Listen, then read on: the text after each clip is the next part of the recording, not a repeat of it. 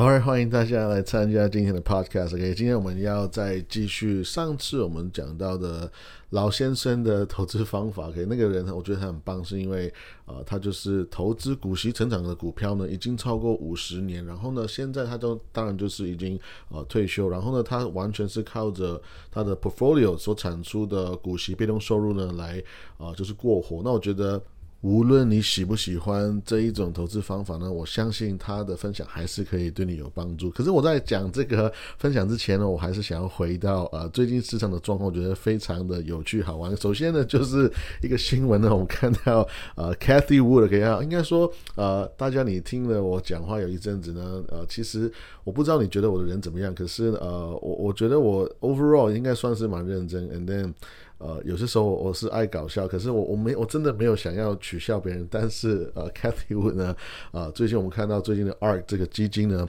它就卖了呃一百四十万股的呃 Coin Coinbase，OK C O I N，然后呢，而且它是在什么价格在卖出呢？是最低点是五十三块。那不要忘记呢，啊，其实 ARK 基金呢，他们持续在买入 Coinbase 这个公司，他们的平均价格是两百五十四块。那我说我没有要取笑它的是说，OK，我们。都会，我们本来就不晓得市场的最高点跟最低点在哪里，所以呢，今天他买在一个股票买的，OK，啊，可能价格有点高，可是呢，呃，那个股价还持续下跌，然后我觉得这个是每个人都会遇到的事情，所以我绝对不是。呃，笑他这个地方，可是呢，我笑他的地方是他竟然选择在这个股价最低点、整个市场氛围最差的时候，在五十三块这个最低点再把他的股票卖出，那我都觉得他的行为就显露出来，其实他对这个公司的信念，他所说的一些的研究，其实他的行动就显显示出来，并不是像他讲的那么的美好，right？那我觉得，要如果今天他愿意长期持有这档公司，那我觉得还可以接受。可是如果今天你买一档股票，我们我们投资人，不管你是投机投资，我们都希望是买股票是买在低点卖在高点。可是这个人呢，他可以完美的相反操作，他是买在最高点，然后呢又卖在最低点。其实他需要的是非常准确的。市场触觉，重点是它还要不仅是对一次，是对两次，它得要完美找到高点跟完美找到低点，它才可以这样子反向操作。所以，again，呃，不管你喜不喜欢二，我认为我们都需要去审视呃一个人的行为跟他讲的话的一个差别。因为你说这个人，你说他趋势投资，这也不对啊。因为如果你是趋势投资，它下跌趋势的时候，你就赶紧卖出，你怎么会可能等到最低点的时候翻转的时候，你再 再把它卖出呢？所以要，我觉得可能是方向，可能是维度。那当然，他管你的钱啊是比我多很多了所以呢，要我我有什么资格去取消他？可是呢，无论如何，我觉得要我们还是需要独立思考，OK？All right，那玩笑玩完了，我们再回来看最近的市场状况呢。我们看到这个呃，Fed，OK，美联储呢，他们终于公告最新的一个升息是零点七五帕，这是三嘛。那其实这个数字呢，跟大家整个市场整体的呃想法是差不多的，是没有差太多。所以呢，我们会看到这个消息出来之后呢，这个 SPX 呢，其实一天是涨了非常多，算是二零二零年四月以来最涨得最多的一天了。所以大家。很明显是非常喜欢这个消息，OK？那再就是要注意的，接下来我们有一个 Q2 的呃 GDP 的一个公告，而且呢，这个是第二个季度，大家期待，诶，是不是负值？所以呢，是不是代表说我们在要进去一个 recession 呢，一个经济衰退的当中呢？可是呢，我们的主席 Fed 主席 Powell 呢就说，诶，他看不到一个 recession 一个衰退在来当中。所以这有可能代表说，他可能诶，是不是已经有一些内幕消息，或者说已经早就知道看到明天要公告的这个 GDP 的报告呢？所以他就说，哦，这个呃，应该呃不是。复数，所以至少我们看到我们整个国家并不是在一个衰退当中。那我觉得这个是很值得大家去思考。那不要忘记哦，前面他在说 inflation，他在讲通货膨胀的时候呢，他也是说哦，这个东西只是一个暂时性 transitory，对不对？这个 transitory 这个字呢，应应该从去年我在年底十十月十一月就一直在在骂，在一直在说这个是一个谎言，是一个坏的字，然后一直说到现在，我们都已经看到结果，这个绝对不是一个 transitory。绝对不是一个短暂的一个通货膨胀的状态。所以呢，呃，Powell 他讲的话呢，我会觉得还是会，我还是不是完全相信，就是我会说。Take it with a grain of salt, right？那我们现在再回到呃老先生的分享哈，我觉得老先生分享还是比较靠谱，因为呢，毕竟是一个我觉得更接近我现在状态或者是我的听众们他们的状态的一个一个分享。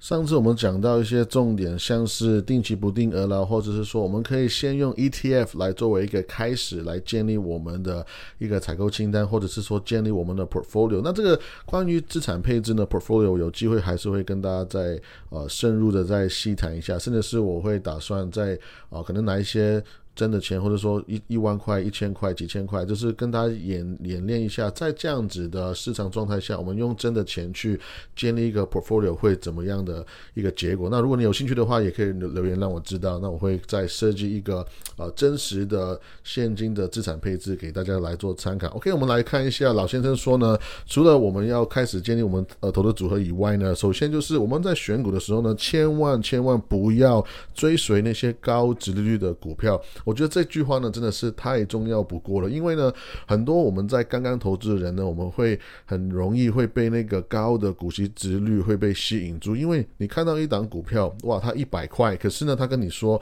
他会发出二十五块钱、三十块钱的股息的时候，你就觉得说，哇，这样子有一个二十五趴、三十趴的股息值率，那这样我是不是两三年光是靠股息就回本了？那我觉得这个是一个非常非常大的谎言呢，也是一个算是一个很大的陷阱呢，去让我们。看到短暂的一个利益，如果我们这样投资的话，我坦白讲，很容易呢，我们就变成投机而不是投资。为什么说不要追随那些高值率呢？是因为如果我们要投资呢，我们要常常记得一点，就是今天我们讲 invest 投资，我们把钱放在一个长期持有的公司上面，让他帮我们工作呢。其实我们的思维应该是要让他帮我们要长期持有、长期的工作、长期帮我们赚钱。你试试试试看这样想哦。如果我买了可口可乐，我买了 Pepsi Cola，那其实呢，我是想要这个公司在卖可乐，持续在为我赚钱嘛，所以呢，我的思维并不会觉得说，哎，我就是买这可乐的公司，然后呢，靠它赚钱赚个两三年，卖两三年很多的可乐之后呢，那我就哎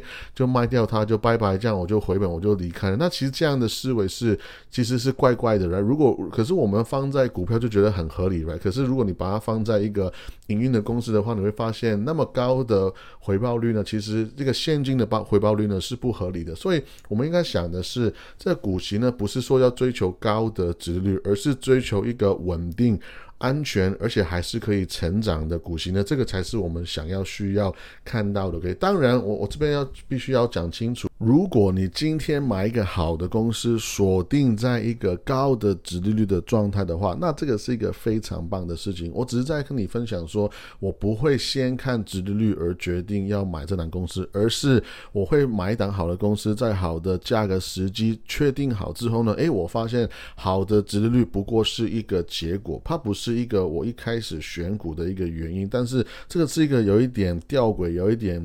令人混淆的一个概念。所以呢，这边的重点是我们不要把一个高的值率当做是一个 goal，当做是一个我们要 achieve 的目标，而是说更重要的是成长跟它的安全性跟持续性。再来就是，当我们分散风险的时候呢，我们还可以去思考一个概念，是说我们可以分散风险，不仅是股票，而是产业。因为如果我们以为我们买了哇五档股票、十档股票，可是全部都是在同一个产业的时候呢，其实它真正的分散风险的效果并不是那么的大。所以当我们在分散风险的时候呢，我们还需要思考一个概念，就是说，诶，其实这些公司互相的它们的相关性是多还是少？比如说，如果今天你买一档能源公司，你又买一。一档石油公司，然后你又买一档石油管道公司，那这三个东西好像都是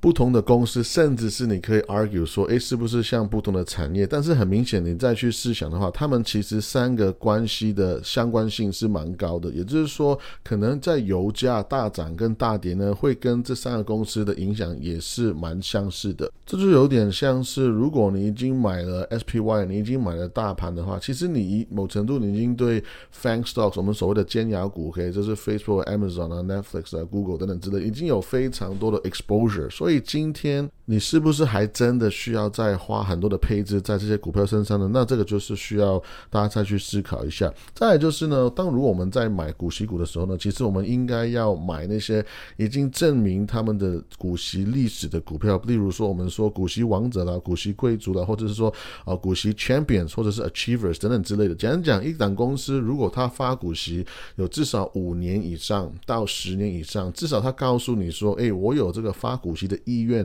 我也有这个发股息的能力。那其实如果你这样去思考的话，你会发现，我买这些公司，我的。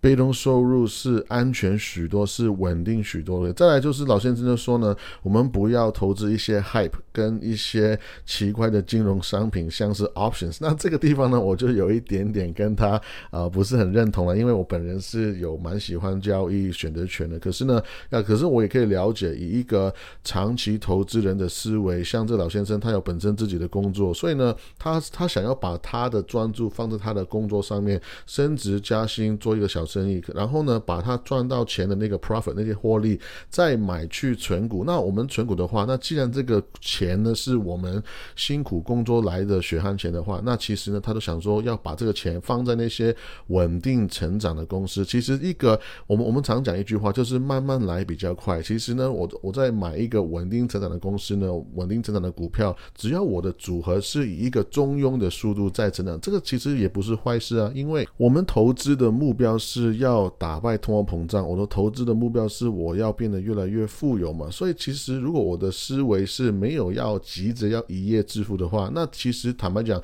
你要我不买 Tesla 好像也是蛮合理的。可是我买 Tesla 有没有错呢？也当然是没有错。所以我觉得这个是每个人的需求的不一样。再来就是，既然我们的目标是要成长我们的组合跟我们的被动收入的话，那他也说，我们不要把我们的专注放在说，哦，好像某一档股票是某一个月份某一天发股息，我就故意去买它。也就是说，如果你的思维是想要买好的公司、好的资产的话，你会发现你的 portfolio 呢，其实不是每一个月、每一个礼拜都是发那么多的钱，有有可能是会变成，啊，可能三月、六月、七月、十月发的钱特别多，然后某一一些月份呢，可能二月、一月发的钱特别少，那其实这个不要太介意，因为他说重点是我们一整年的所真正拿到的收入是越来越多，而不是我需要好像故意要去平均把一些公司拿钱的时间调整到哦一月、二月，然后每一天、每个礼拜这样子。因因为如果你持续买好的公司呢，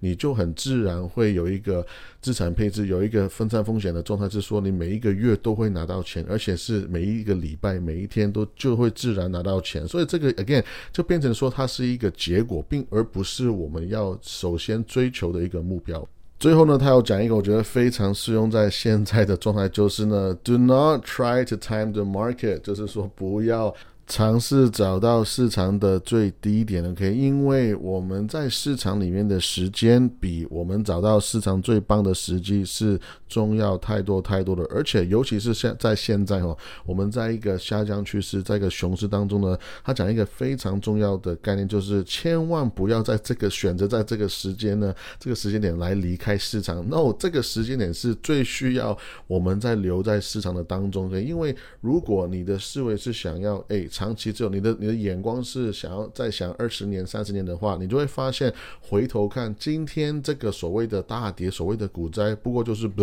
就好像一个小小的放屁一样。因为如果你现在去回想，在一九八七年的股灾的话，你会发现当年的这个大跌呢，如果你拉长到今天的 curve、今天的图来看，你根本就看不到那个波动，有一点像是哎，当年的大跌，不过就是我们现在两三个月的一个波动而已嘛，right？所以呢，要希望大家真的是在这个市场里面呢。是安全投资，而且是开心投资。那我们下次见，拜拜。